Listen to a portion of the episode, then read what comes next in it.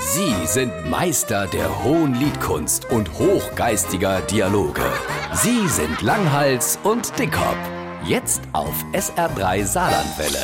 Good morning, Olri. Was denn jetzt los? Soll das Englisch gewesen sein? Yes, I go every Mittwoch evening in the Volkshochschule Ost-Exwelle and learn how to make English conversation. Du lernst also, wie man sich in England beziehungsweise auf internationaler Ebene mit der Leid unterhält. Herr genau, das machen wir dort. Warst auch schon mal in England und hast das Erlernte in die Tat umgesetzt. But hello, wir fahren jedes Jahr von Belgien aus mit dem Schiff nach Canterbury und dort hat ich im Buttermaker Pub unfreiwillig mein erster Comedy-Auftritt in England. Wie hast du denn das hingekriegt? Ich habe zu der Kellnerin gesagt, My husband wants to eat spaghetti bolognese without Hack and only needles and tomato sauce. Da hat der ganze Pub sich dort strack gelacht. Wieso dann das?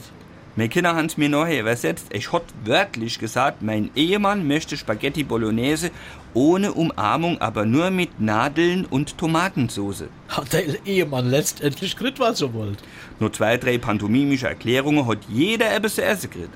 Ja, sicher. Es kommt nicht darauf an, dass man Spruch perfekt schwätzen kann, sondern dass man sich ungefähr verständlich machen kann. Yes, and this is auch my message for the SR3 listeners. When you are very schlecht in English, this makes nothing.